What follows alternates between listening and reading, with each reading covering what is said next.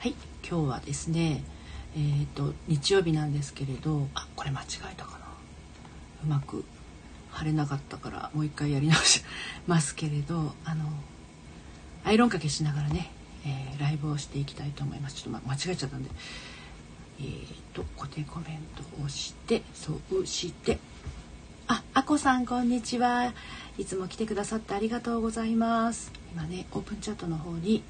ご案内をしてこようと思います。ちょっとタイトルがあの衝撃的なんですけど、知ったこっちゃない。男性心理なんて知ったこっちゃないっていうことで今日はやっていこうと思ってます。はい。えー、あ、あこさんこんにちは。今ね、アイロンかけをしながらライブをしようとしているところです。まあ日曜日か土曜日は アイロンかけをするんですけれど、ちょっとねシューシュー音がしちゃうかもしれませんがね、やっていきたいと思います。えっ、と P しのさん、ようこそお越しくださいました。はじめまして。マリーちゃんが大好きです。透き通らない大好きな透き通らない大好きな夫。透き通らない大好きな夫ってどういうことだろうか。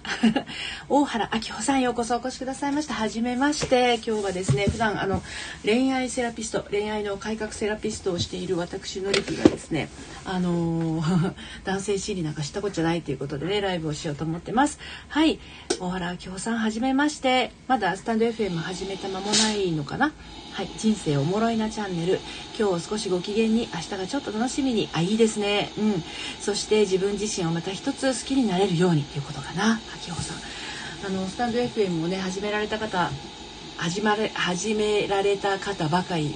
始められたばかりの方それから自分は配信しないんだけどただ聞くためにアカウントを取られる方いろいろだと思うんですよね。うん、はい、これだくさんこんにちは。はい、ようこそお越しくださいました。今日のタイトルはあのちょっと衝撃的なタイトルをつけてしまいましたけれど、オープンチャットの方にね、えっ、とライブが始まるご案内ですとか、あの私あの平日は朝の6時45分とお昼の12時15分と夕方の5時と3回15分ずつライブしてるんですが、あのーお昼の12時15分はねヤフー知恵袋とか発言小町の恋愛相談を切るライブっていうのをやってたりしてましてオープンチャットで事前に URL を送ったりしてますんでね、はい、もしよかったら今ねスタンド FM の、あのー方がですね今59人ぐらいオープンチャット参加してくださってるのでもしよろしければえっ、と LINE オープンチャットなので普段の LINE と違うお名前でスタンド FM のお名前で入れますのでよかったら参加してみてください。はい。大原明穂さん、近いうち配信始めてみようと思って、あ、そうなんですね。楽しみですね。ね、どんな感じで、私もね、最初はめっちゃ緊張しましたよ。去年の9月15日に始めたんですけれど、あ、ピリカさん、こんにちは。来てくださってありがとうございます。お疲れ様です。緊張しますよね、配信ってね。だけどね、あの、一つ言えることがあって、今もそうなんですけど、基本的にあの自分が言いたいことを話す。それからお客さんお客さんというか私の場合はねあのカウンセリング業務をしてますのであの私のところに来てくださる方がこういうことを知りたいって思ってることを話す。っていうのをあの心がけてますね。なので自分が言いたいことよりも、えー、とお客様が知りたいことをに寄せる感じでお話をしている。っていう感じですね。でもまああのお仕事に使わなくても普段の自分の思いを届けるというのにもこのスタンド FM 話すってあのすごいこうなんだろうアウトプットにちょうどいいので何に使ったとしてもすごくこう心のデトックスにはなると思いますよ。はいってことで今日は知ったことじゃない、えー男性心理なんて知ったことじゃない30代女子の恋愛相談ライブということなんですけど、まあ、20代の方でも40代の方でもあの男性心理に振り回されてなんかこう楽しくないなとかあの幸せじゃないなみたいな気持ちになる時ってあると思うんですよ。私ありましたけどね実際。はい。えー、とあやりんごさんこんにちは。いつも来てくださってありがとうございます。林明子さんはじめましてでしょうかね。はい来てくださってありがとうございます。今日はねアイロンかけをしながらライブをしています。普段はアイロンかけなんかしながらライブしてないんですけど日曜日とか土曜日はねあの旦那さんのワイシャツをまとめてかけるんですけれど、えーまあ5枚ですね。月から金の分。今週は祝日とかなかったんで5枚アイロンかけしてあとハンカチとランチョンマットとテーブルクロスを あのアイロンかけしてます。でその間、えー今日は男性心理なんて知ったことじゃない30代女子の恋愛相談ライブということでお届けしていくのでまああの男性心理のことでなんか振り回されちゃってるなって感じてらっしゃる方はチャット欄に差し支えのない範囲で書いてみてください。あの私どうしても読んじゃいますのであのそしてこの配信は私がこのライブ中に暴言を吐かなければアーカイブに残しますのでなんかやばいこと言っちゃったらアーカイブを残さずに保存せず閉じちゃうんですけどあの中身がまああの残っても大丈夫そうだったらアーカイブに残すので読まれちゃまずいことはねチャット欄に書かないようにしてください。そして今なんかこう彼氏とか旦那さんとかそういったあ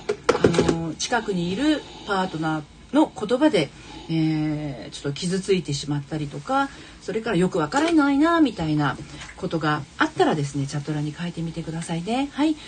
えー、小原明夫さん昨日夫のトリセツという本を買いました。私は36歳2回目の結婚中。2回目最高。そうです私も2回目です。私36歳で2回目。を私は、えー、っと28歳で結婚して40歳で離婚をして、えー、っと53歳で再婚をして今2回目の結婚を満喫中であります。はい、いいですよね。再婚も、うん、あの別に離婚推奨してるわけじゃないんだけれど私あの昨日もねライブでアーカイブ残ってますけど楽しくない恋ならやめちゃいなっていう気持ちがすごくあってねあと楽しくない結婚ならやめちゃいなみたいな気持ちもあってそれは何でかっていうとやっぱりあの時間っていうのは命だからその命の命でもある時間をあの無駄に無駄にしてほしくないっていうのがすごくあるんですよ。一回しかない人生一つしかない命をなんかこう悲しい気持ちとか辛い気持ちで一生を終えるのは本当に本当にもったいないと思っていてだからといってその自分のなんだろうな自分の考えだけで妄想劇場の中だけで旦那さんの考えていることを勝手に解釈をしてそして悲しい気持ちとか怒る気持ちとかを自分の中だけで完結しようとするっていうのもまたちょっと違うような気もするんですよね。思ってることが言えないがゆえに夫婦の思い違いがあの平行線をたどってしまうということはよくある話なんですよね。だから今日のこの知ったこっちゃないの のは男心ねえーと、男性心理なんて知ったことじゃないっていうのはあの旦那さんとか彼氏がどう思っていようと自分はどうかっていうことなんですよね。うん、あ、としさんようこそお越しくださいました。こんにちは。これだくさん2回目最高？彼氏がバツイチなんですが彼と結婚して彼にそう思われている未来を想像してしまった。うん、あの2回目の人はあとちょっと慎重になるとは思うんですけれどやっぱりね一回失敗している分失敗っていう言い方はちょっと語弊があるんだけれど一回その結婚生活が破綻している分ですね慎重にもなるんだけど今度こそ絶対にあのー、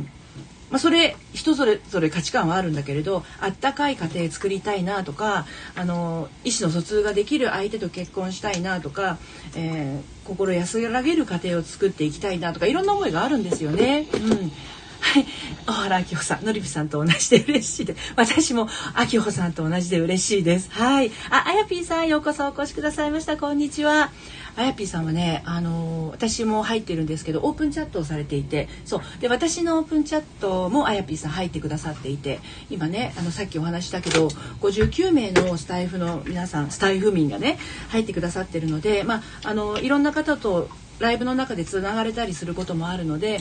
初めて始めて間もない方とかあの入っていただけるとすごくいいなと思うんですけどこのあやぴーさんはピアノの先生なのでライブ自体もあの非常に癒されますしなんだろう恋愛で悩んだりとか人生で悩んだりするとどうしてもこう何て言うのかな八方塞がりになってあの目も口も耳も鼻も閉じちゃうような五感を閉じちゃうような感じになると思うんだけれどやっぱりね耳から入る心地よさとかそういうあの感覚っていうのは癒しになるんですよねものすごく。で結局旦那さんのこう言葉からも言葉っていうのも耳から入ってくるじゃないですかだからそういうなんだろうな嫌な気持ちになる音をあの浄化するにはいい音を聞くってすごく大事だと思うんであやぴーさんのね配信ですとかあのすごく癒しになりますよ。私も聞かせていただいたことがありますけれど。なのでぜひ皆さんつながってそしてあやぴーさんのオープンチャットあるのでね。はいあの入ってみてはいかがでしょうか。はい私も入ってます。はい。林明子さん。はい。あれ？林明子さんはあああこんにちは。はい。ちょっと今喋ってたらね読み飛ばしてしまいました。ようこそお越しくださいました。はい。えーと林明子さん。私はアラフィフですが3度目をしようと。3度目でも4度目でも何度でも。あの死ぬ間際まであの女は女男もかもしれないけど恋はできますからね、うん、恋ができるってすっごい幸せなことですよ。はいミミさん。ベッドのお作法。おお素敵な配信されてますね。えーと、愛され女子の育成部あ素敵。今度聞きに行かせてください。こんにちは。はじめまして。今日は男性心理なんて知ったこっちゃない。30代女子の恋愛相談ライブということでお届けしてますがどうしても彼の気持ちはこうなのかなとか旦那さん何考えてんのかなとかそういうふうに、えーと、相手の気持ちに自分の考えを張り巡らしちゃうっていうのを私は人の脳内を面倒を見るって。これはあのえーと、旦那さんとか彼氏だけじゃなくって例えば職場でね自分の意見が言えないこんなこと言ったらあの笑われるかもしれないバカにされるかもしれない否定されるかもしれないそういうのもそうですよ。なので、えー、そういうなんだろう人のことなんて知ったことない。自分がどうあるか自分がどう感じてるか自分がどう思うかっていうところに立ち返るとあのすごくね扉が開けますよ。うんはい。マヤリングさん昨日ののりぴの名言は絶対命の無駄ってやつ。昨日の配信はアーカイブに残していますのでご興味ある方は後で聞いてみてください。昨日の命の無駄。そうなんです。あの楽しくない恋愛はやめちゃいなつまんない結婚はやめちゃいなっていうこと。それは本当に時間の無駄時間の無駄ってことは命の無駄だよねみたいなことを昨日話してたんですけどね。はい。多分マヤリンゴさんそのことをおっしゃっているのではないかと思います。はい、えー、大原明子さん、えー、うちは夫婦2回目同士なのでお互いいろいろとてあそうでしょうね。うん。夫婦2人とも2回目同士だとそりゃそうですよね。うん。あのお互いのその傷ついた過去があるからこそあの自分も傷つくのはやっぱり嫌だし相手を傷つけることにも慎重に言葉を選んだりとかあのなんだろうより一層コミュニケーションを丁寧に取ろうっていう素晴らしいと思いますよ。そういう関係性ね。うん、はい。えっ、ー、とえっ、ー、とあやぴーさんのりぴさんのオープンチャットにぎやか楽しい。ありがとうございます。ほぼあのライブの告知しかしてないんですけれどあのー、結局平日ね3回ライブしてるんですよ。朝6時45分は心の羅針盤ライブ行ってらっしゃいっていうことで、まあ、ちょっと私の名言迷う言の方ね。迷う言葉とそれからお昼の12時15分は、えー、さっきもお話しした通りヤフー知恵袋と発言小町の恋愛相談をのりび流に切るというのをやっていてでこれをあの発言小町とかヤフー知恵袋の恋愛相談の URL を事前にオープンチャットに貼っていますのであ今日はこんな悩みをのりぴは切るんだどんな風に切るんだろうっていう、えーと、よくあるのが、えーと、マッチングアプリで出会った彼と連絡が取れませんとかえー、となんだっけな。まあ過去のチャットをね遡ると出てくるんですけどまあまああの皆さんなぜか目から鱗って言ってくださったりしてますね今のところ。はい。えー、と、あ、りんごちゃん、ようこそお越しくださいました。あやぴーさん、ありがとうございます。いや、本当に、あの、私も20代の時にね、山でエレクトーンをしてたので、音楽は大好きなんですよ。で、エレクトーン講師なんで、本当に、左手の4の指と5の指が動かない。なので、ピアノが弾ける人は本当に尊敬でしかなくて、鍵盤重いじゃないですか。エレクトーンはね、ちょっとピッと押したらビーってなっちゃいますので、そう、だからあやぴーさんのピアノすごい私好きですよ。音楽配信しているね、えーと、スタイフの方は何人かいらっしゃいますけれど、はい、あの音楽系のはすごく癒しになります。ミミさん、ベッドのお作法さん、死ぬまで恋しましょう。本当ですよね。激しく同意です。はい。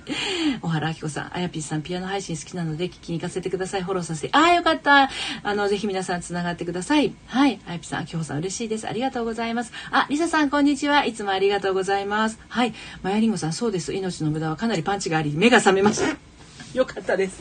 命の無駄本当にねあの無駄な時間をねあの過ごさず充実した人生をさっきあの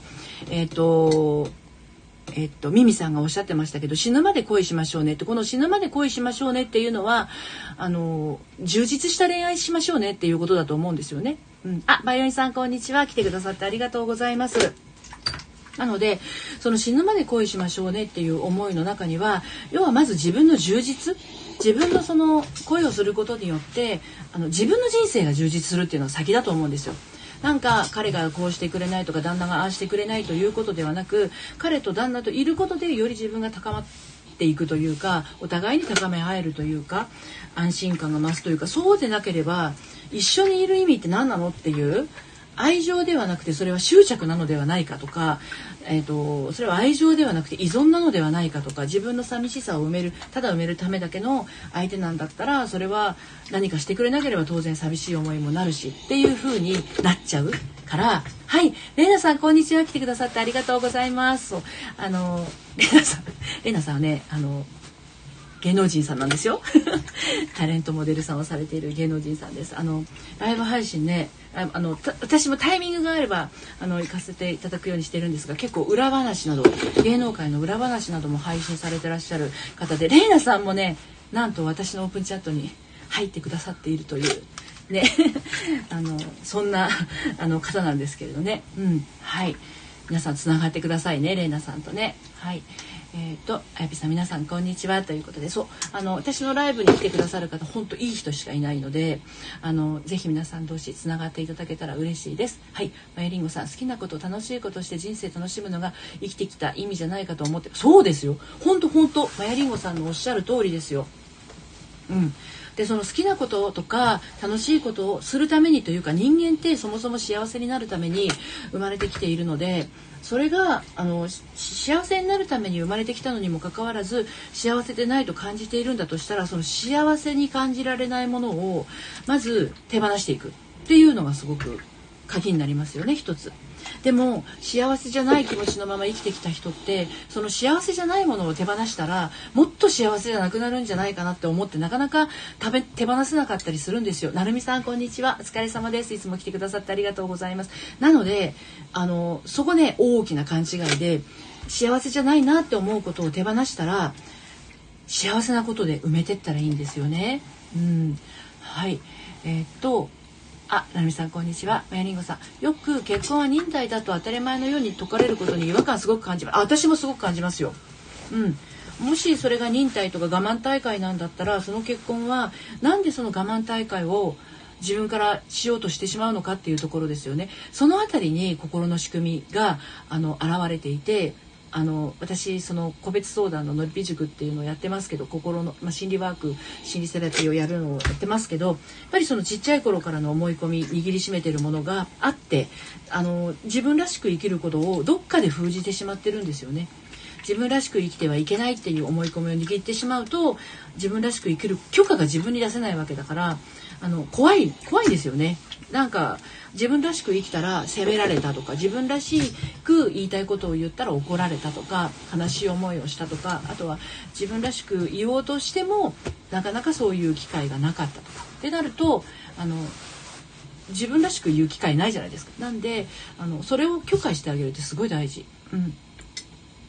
はい。リサさん、もうパートナーなしで一人で生きるかって思ってたらパートナーできて、今は二人だからできる楽しみを楽しもうって思うように変わったな。よかったですよね。本当ね。だからその一人で頑張りすぎちゃう人っていうのは、あの、相誰かを入れる隙をまず作っていないっていうのもある隙っていう意味でねいい意味でいい意味で隙を作ってないからものすごく一人で頑張り屋さんになってしまって自らそのなんだろう自分の周りにブロックでこう要塞を作ってしまっているような形になっちゃうからあの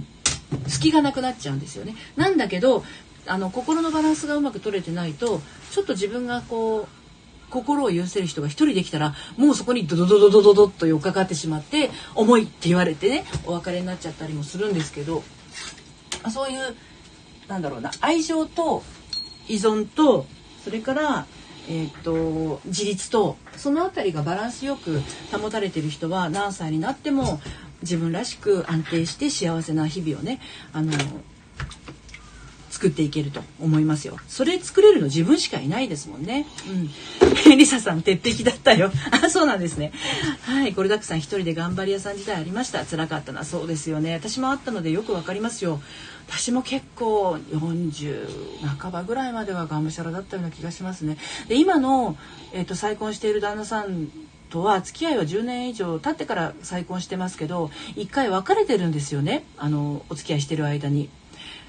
でその時はまだその自分一人で頑張るぞモードがすごく強かったのでまあ素直になれない甘えられない頼れないっていうのを3拍子揃って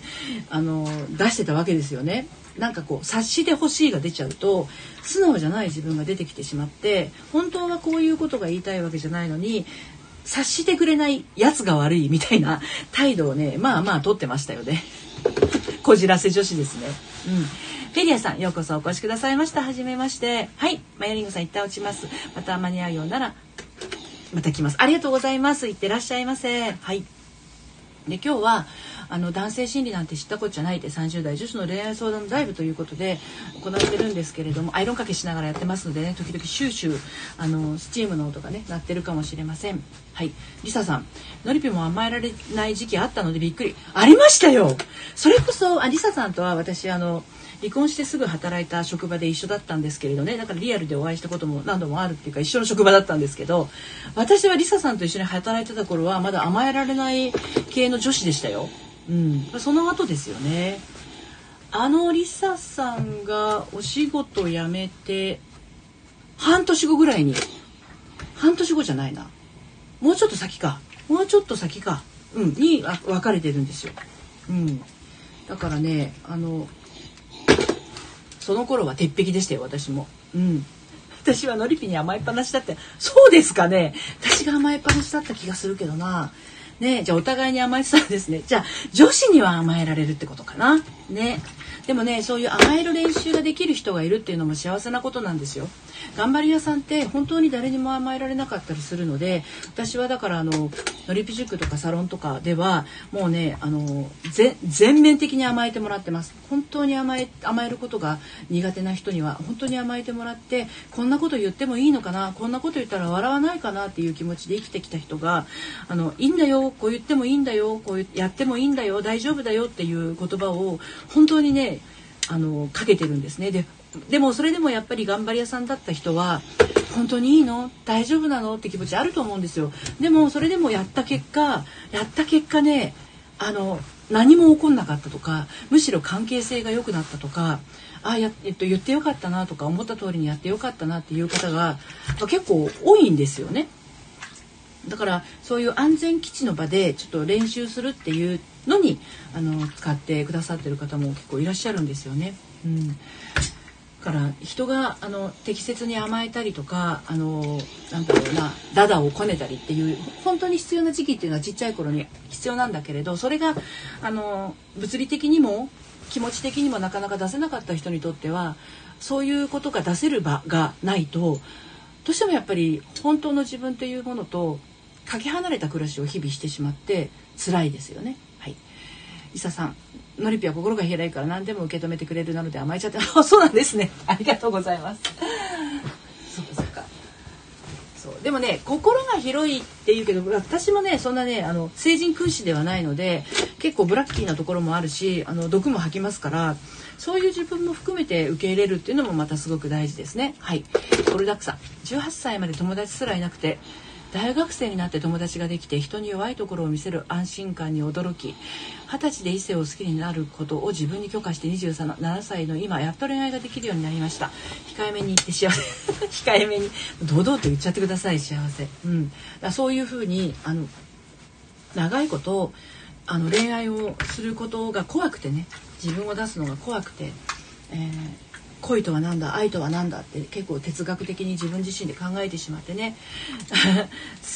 あの思いを出せないっていう方もいらっしゃるんですけど。だけど今のゴルダックさんのようにね少しずつでもそういう開示できる人心を開示できる人がいるとあのあ私の居場所っていうかあ大丈夫なんだ。私自分らしくいて大丈夫なんだっていうところに気づいていけるのであのすごく幸せなことだと思います。はいリサさん。あ今もリサさんブラックノリピじゃないよ。愛のある姿勢ありがとうございます。結構ブラックなんですよ。はいプロネさん来てくださってありがとうございます。どうもありがとうございます。はい。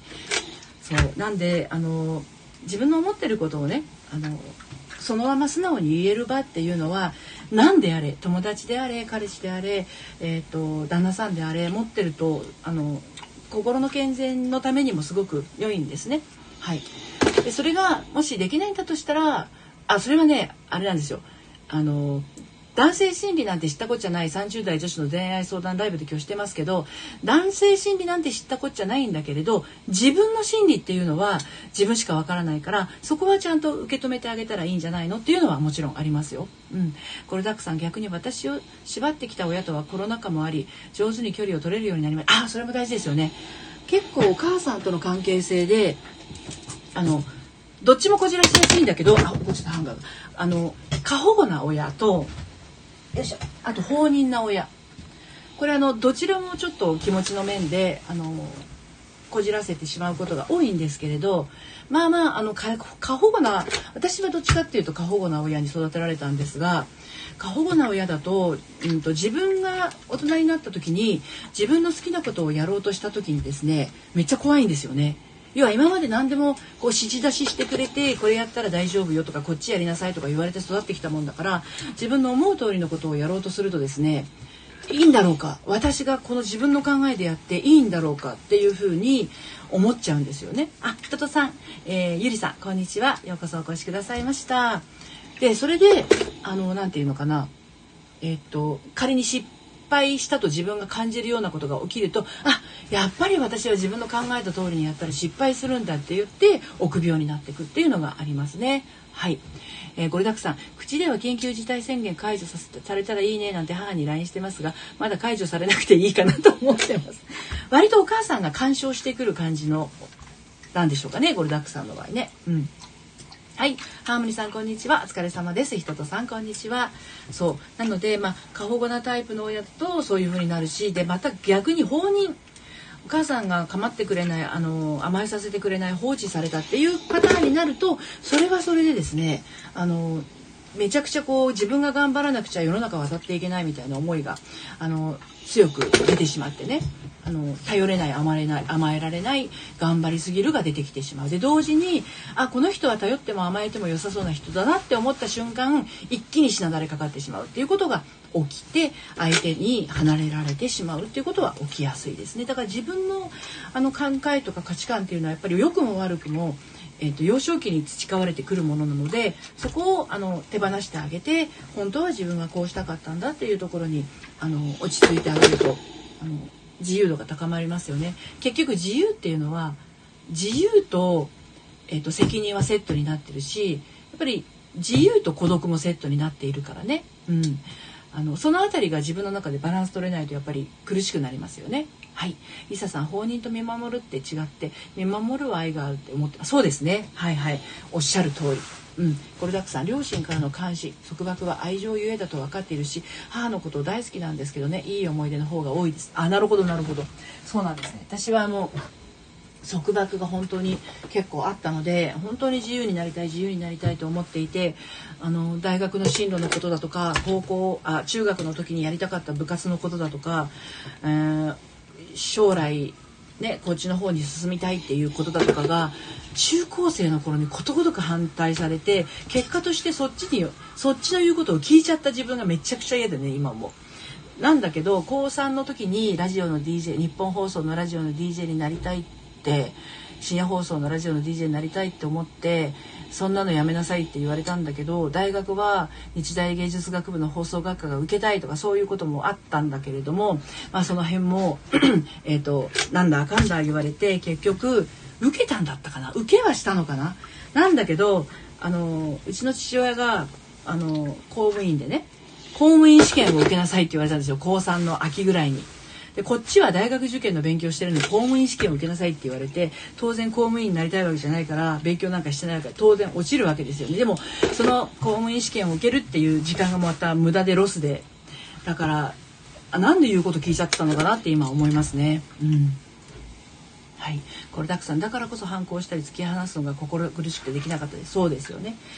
なんだけど私もあの結構反抗期娘で私の母親から言わすともうあなたは生まれてこの方ずっと反抗期だって言うんだけど私の中では反抗してないじゃん。反抗口答えはするけど結局言うなりになってるじゃんっていうところがあるのでめちゃくちゃなんか自由度が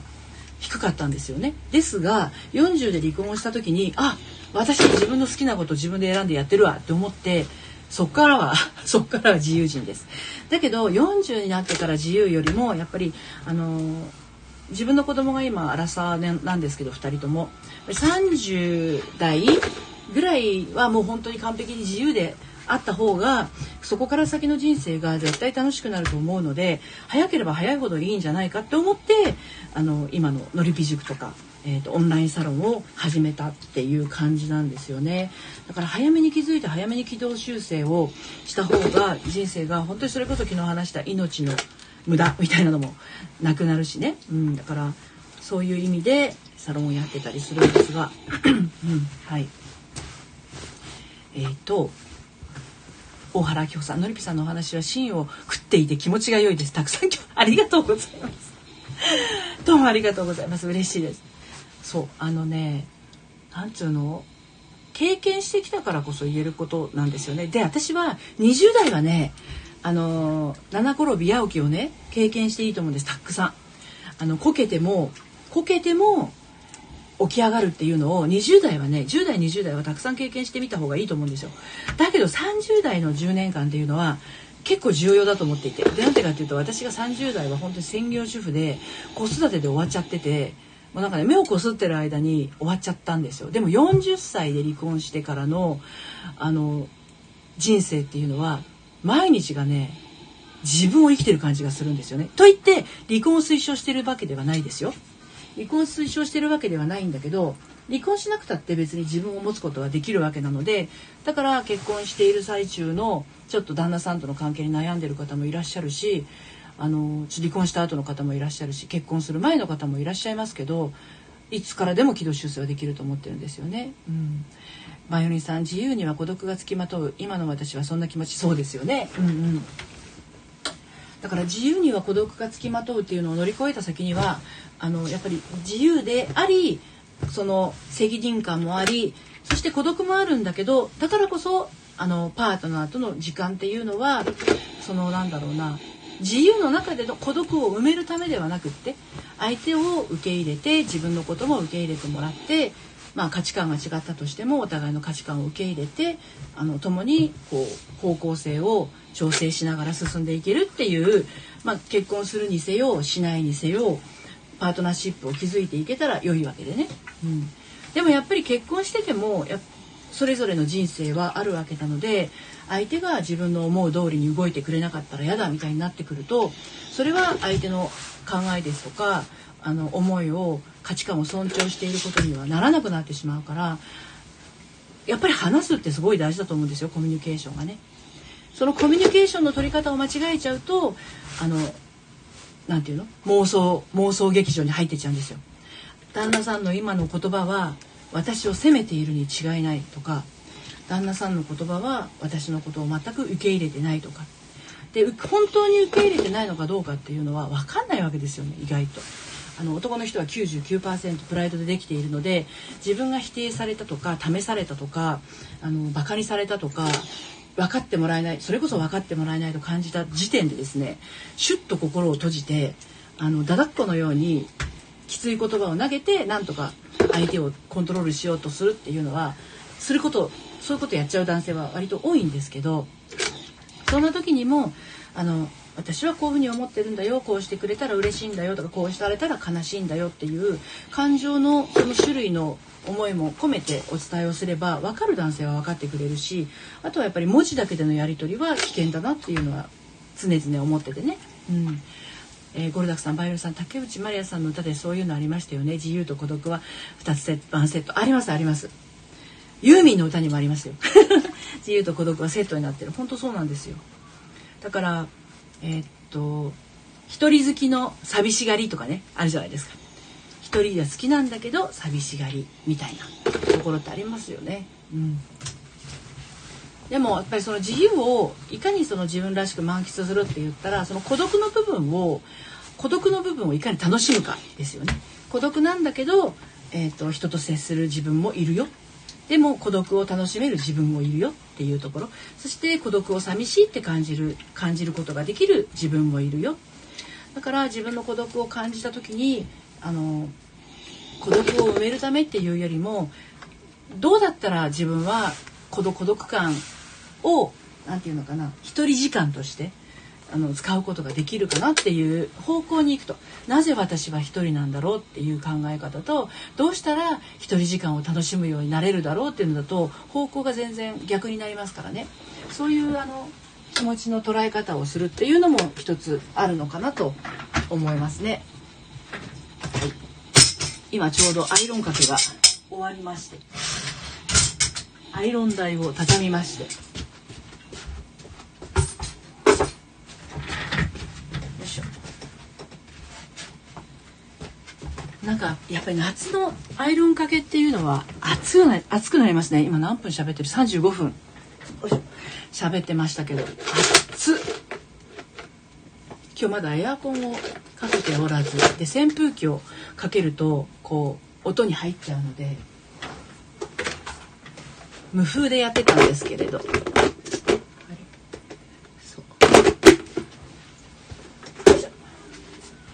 アイロンかけ完了しましたおかげさまで。はい。そうということでよいしょ。今日はあの突撃で ライブをしましたけれども今ね28人ぐらいの方がトータルで来てくださっていて。はい。月下標準さん、アンさん、来てくださってありがとうございます。リサさん、一人時間をうまく有意義にできるようになりたい。ああ、そうですね。一人時間をうまく有意義にっていうことは、自分自身のやりたいことだとか、これを、これが好きだなっていうものを、あの、感じられる時間が多いと、充実していきますよね。これださん、今日もありがとうございます。こちらこそです。はい。で、えっ、ー、と、えっ、ー、と、なんだっけ。明日またね、月曜日になるので、えーと、朝の6時45分それから12時15分のヤフー知恵袋ヤフー知恵袋と発言小町のライブは明日は何の相談を切っていこうかなってこれからね探して後でオープンチャットの方にそのリンクをね貼っていきますのであの毎回ねどれにしようかなって結構迷うんですけれどね はいアイビさんありがとうございます。こちらこそです。どうもありがとうございます。はい、オープンチャットご興味ありましたら下のこ、えーと、固定コメントのリンクの方から遊びにいらしてください。今59名の方がね参加してくださっています。はい、でライブの告知をオープンチャットからさせていただいて皆さん皆さん多分全員スタンド FM やられてる方でスタンド FM のお名前で入ってくださっているのでまたライブ内でつながっていただくことも可能かと思うのでよかったらね参加してみてくださいね。はい。小林勇さんにあ公認心理師さんようこそお越しくださいました。では今日は57分50じゃない37分、えー、ライブさせていただきましたので今日この辺でね終わりにしたいと思います。はい今日は約30人の方が遊びに来てくださいましてどうもありがとうございました。またあのオープンチャットの方は、えー、明日もまたライブのお知らせしていきますのでよろしくお願いいたします。はいありがとうございました。りささんあやぴーさん最後までお付き合いありがとうございます。はいそれでは皆さんこれを一応アーカイブに残していきますね。お疲れ様でした。